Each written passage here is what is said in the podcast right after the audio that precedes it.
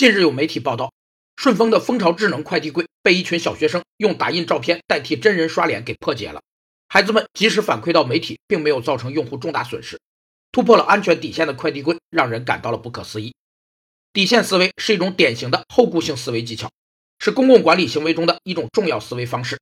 拥有这种思维方式的思想者会认真计算风险，估算可能出现的最坏情况，并且接受这种情况。底线管理与危机管理既明确区分，又相辅相成。他们都注重负面因素的各种变故，但底线管理比危机管理更积极。更具全局观念，更具可操作性。底线思维的价值取向更注重人为因素，注重避免因政策、措施、管理疏忽等人为因素带来的破坏，更注重人力可做到的防范措施和系统建设，更注重从减少负面影响来促进发展。蜂巢方面对此问题回应表示，存在刷脸问题的快递柜为试运营的测试版本，出现问题后现已下线。